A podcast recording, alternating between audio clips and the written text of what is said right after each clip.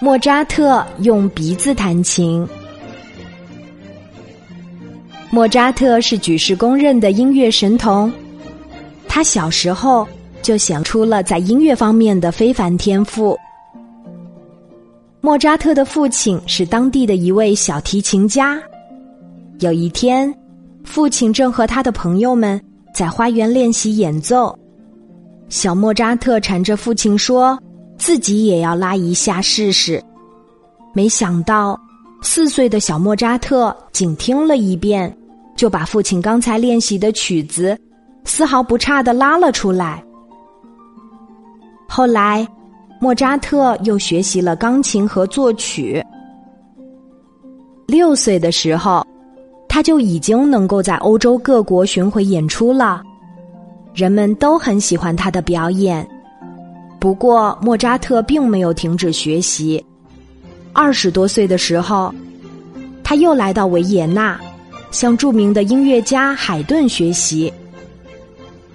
海顿比他大，二人亦师亦友，常常一起切磋琴艺，相互促进。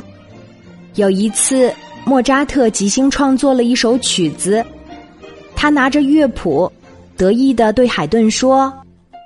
先生，我这一次写了一首曲子，您保准弹不了。身为宫廷乐长的海顿，音乐才华十分了得，还很少有曲子能难倒他。于是，他胸有成竹的接过乐谱，弹奏起来。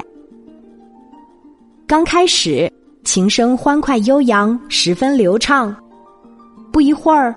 只见海顿的脸色一下子变了，琴声戛然而止，他惊呼起来：“真是奇怪了！我两手分别弹奏钢琴两端的琴键时，怎么会有一个音符出现在键盘中间的位置呢？这曲子八成是写错了吧？”莫扎特调皮的一笑：“曲子一点儿也没错，您再试试。”海顿不肯认输的，又试了几次，却还是败在了那个特殊音符上。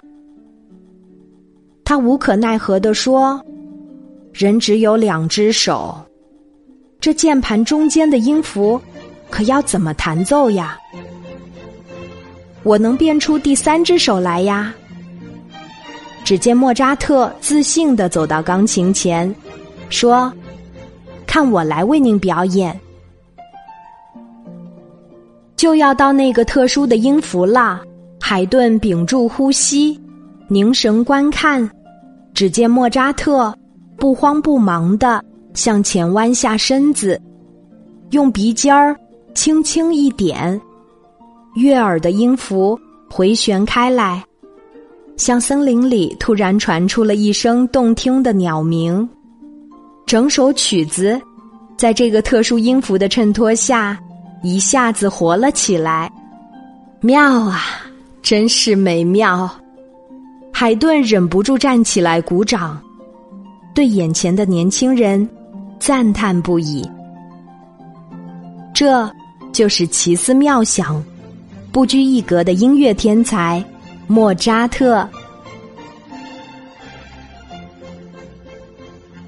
好啦，今天的故事就讲到这里。我是你的好朋友，晚安，妈妈，小宝贝，睡吧，晚安。